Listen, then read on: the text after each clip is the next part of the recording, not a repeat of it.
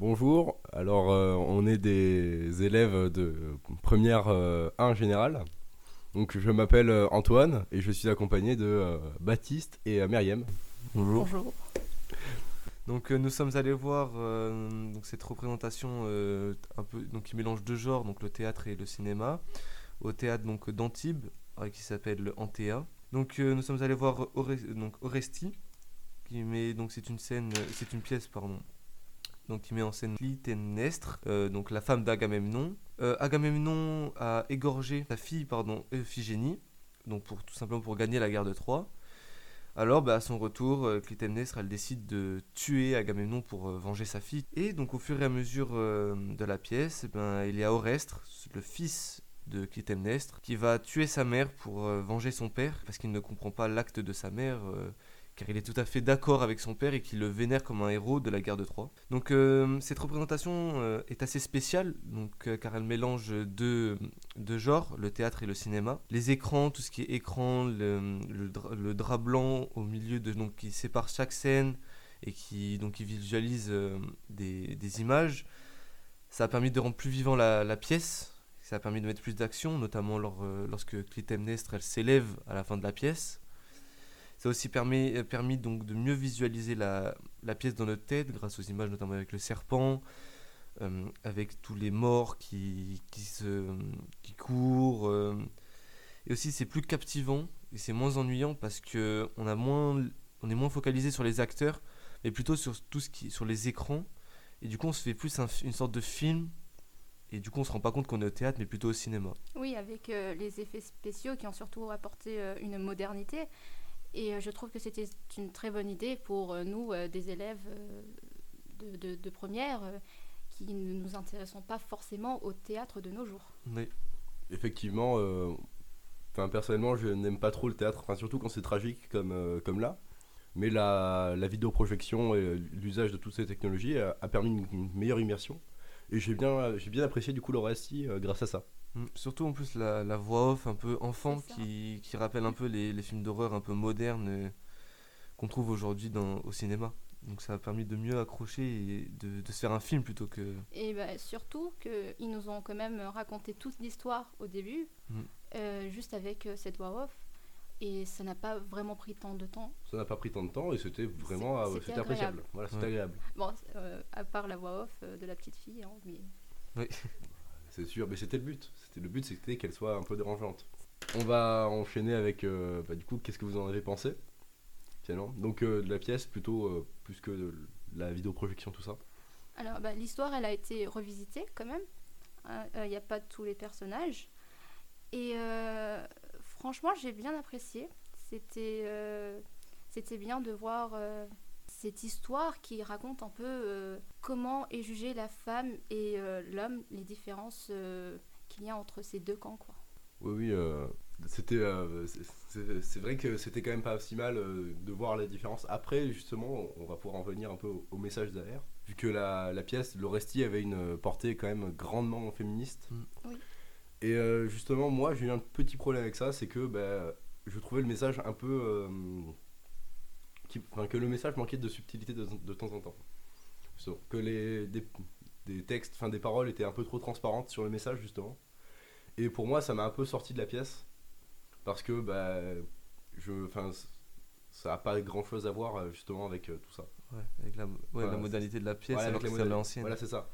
C'était pas quelque chose qui était trop. Euh, oui, des idées d'aujourd'hui avec un, un texte, une pièce qui date d'il voilà, c'est ça, oui, justement. Euh, Moi, au contraire, c'est ce que j'ai apprécié. Ça veut dire que cette pièce de théâtre peut être jouée dans, dans n'importe quelle époque, quoi. Alors, en effet, elle est, euh, oui, elle est imbriquée en, 2023, ça c'est sûr maintenant.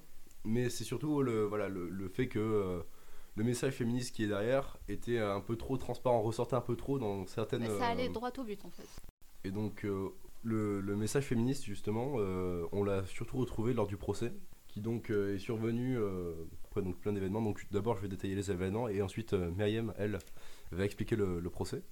Donc euh, le, contexte se déroule donc quand Agamemnon rentre de la guerre de Troie, donc après 10 ans. Et donc euh, Clytemnestre, sa femme, va tuer Agamemnon, donc pas pour aucune raison. Hein. Elle avait perdu sa fille Iphigénie au moment de partir en guerre. Car euh, Agamemnon l'avait égorgé pour pouvoir justement euh, aller euh, faire sa guerre et avoir le soutien des, des dieux. Mais aussi car euh, bah, depuis qu'elle était mariée avec, euh, elle vivait dans le malheur, donc euh, elle voulait s'en débarrasser. Avec, euh, comment il s'appelait son amant? Égiste. Égiste. C'est juste. Avec, merci. Égiste, son, son amant. C'est pour ça qu'elle l'a tué. Et ensuite, Oreste, le, son enfant, est revenu. Donc, euh, comme elle l'avait abandonné, elle ne l'a pas reconnu euh, du premier coup. Et donc, Oreste va d'abord tuer Égiste pour euh, être seul avec sa mère. Et ensuite, euh, va s'en suivre, euh, va s'en suivre une petite discussion, euh, enfin, une dispute avec sa mère. D'ailleurs, cette scène, j'ai vraiment apprécié cette scène parce que on pouvait voir qu'en fait, au début, c'était Oreste qui était tout au-dessus de la scène Et- et la mère tout en bas, et qu'en fait, ils vont petit à petit échanger de place, et on peut voir que la mère, même si elle est tout en dessous, même si elle a la supériorité, elle va redescendre auprès de son fils, Ouais. car euh, l'amour maternel pardon, va rempr- Tout à remporter auprès d'elle. Et d'ailleurs, elle est, elle est morte, euh, sur, sur la scène, elle est morte dans les bras de son C'est fils. ça. Et donc, euh, on voit ça. Là, en effet, c'est quand même plutôt euh, joli, toute la, toute la mise en scène qui a été mise, euh, qui a été faite là-dessus. On en arrive au procès, où est jugé Clytemnestre en tant que parricide, je crois. Elle a, donc, elle a tué son, son mari, mais aussi un chef de guerre victorieux, donc euh, quelqu'un qui avait énormément de, de gloire. Une sorte de héros, hein, notamment dans la ville. Voilà, un héros, tout le monde scandait ses louanges. Et un fils, donc qui est, lui est matricide, a tué sa mère, mais pour venger son père, mais plus que ça donc, pour venger un héros de guerre. Et un héros euh, qui a vaincu une, une ville euh, imprenable. Voilà, donc, on en euh, arrive au procès. on, a- on en arrive au procès. Euh, Oreste qui se fait d'abord purifier par Apollon, où nous avons Clytemnestre euh, avec euh, Oreste et le garde euh, devant euh, Athéna, qui vont se faire euh, juger. Et euh, on peut voir que durant cette scène, euh, même Athéna, qui est une déesse, hein, qui est une déesse euh, très très importante dans la mythologie grecque, va prendre la partie euh, d'Oreste, contrairement à Clytemnestre, alors que dans les deux camps, euh, la cause était bon, justifiée, entre guillemets.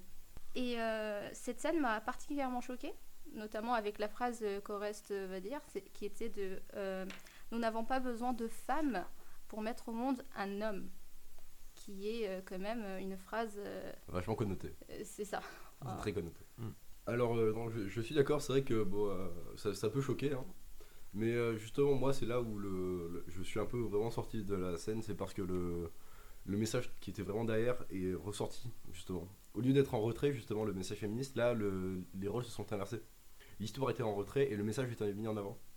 Ouais. Et pendant euh, plus de 5 minutes, et euh, justement tout le procès, on nous a raconté, enfin on nous a expliqué que ben, Oreste n'était était innocent parce que c'était un homme et parce que ben, il avait sauvé, enfin il avait vengé un homme, et que Clytemnestre était euh, Coupable parce qu'elle avait tué un homme. voilà et parce que c'était une femme. Oui, Voilà, voilà. parce que c'était une femme et qu'elle avait tué un homme, mais plus que ça un chef de guerre, donc il fallait pas. Mais dans tous les cas, c'est c'est- c'est pas normal de voir Oreste euh, dans tel état. Je veux dire, En effet, hein, D'un je- côté, il a tué sa, sa mère, mais il faut savoir qu'en fait, son père a sacrifié sa sœur. Oui, mais alors non, je, je n'ai pas dit ça, mais Oui, oui, oui, après mais- là encore, je pense que c'est pour éviter que la pièce ne dure 3 heures parce que c'est très facilement faisable de faire durer, je pense, cette pièce 3 heures. le message féministe n'était pas d'ailleurs que mis en avant par, euh, ce, par les paroles, mais aussi par la mise en scène. hein. Euh, Clytemnestre, qui était attaché tout en haut, et était maltraitée. On pouvait la voir avec, Oui, oui. son- avec ses cris, les douleurs qu'elle subissait, alors qu'au reste, euh, au reste, il était euh, Il était bien il vivant, il bien était. euh, vivant. euh, il il- il s'est fait euh, quand même purifier par Apollon, hein, alors que euh, tuer une personne, c'est c'est- c'est vraiment très mal vu dans la mythologie Oui, grecque. hein. Oui, oui, c'est très mal vu, mais justement, il s'est fait purifier parce que c'était, euh, en tout cas, pour, par, mis en avant par l'histoire et par la manière dont ça a été tourné. Parce que c'est un homme et parce qu'il a vengé un homme et un chef de guerre. Donc, euh, Et puis surtout, on voit aussi que euh, Oreste a surtout, a surtout l'appui des dieux. euh, oui aussi. Comparé alors que bah, Clytemnestre, elle, elle est toute seule, on va dire. Et alors que bah, lui, Oreste, il a, il a comment ça s'appelle, Apollon, Athéna qui, le soutient. A- Athéna, je ne comprends pas, franchement, enfin, dans cette euh, reprise, hein, je ne comprends pas pourquoi Athéna est euh, auprès d'Oreste, sachant que Athéna, d'après ce que je sais, elle a toujours été, euh, enfin, c'est une femme déesse, c'est celle qui est quand même supérieure à beaucoup de gens, et c'est même, enfin, à, beaucoup de dieux, pardon, et c'est même la fille préférée euh, de Zeus, enfin, l'enfant préféré de Zeus, Euh, oui, tout à fait.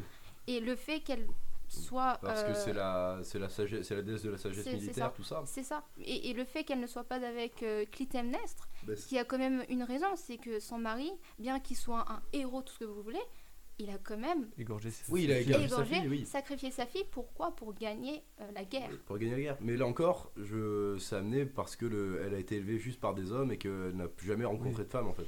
Oui, elle est son père, et elle n'a qu'un père. Voilà, elle, est née, elle- elle est née d'un homme. Elle est née d'un homme et elle a grandi qu'avec des hommes, donc euh, Elle n'a jamais eu l'amour maternel. euh, Mais elle dans- n'a jamais, eu- elle a jamais eu Après, après, ça part dans l'histoire de comment est-ce qu'elle est née.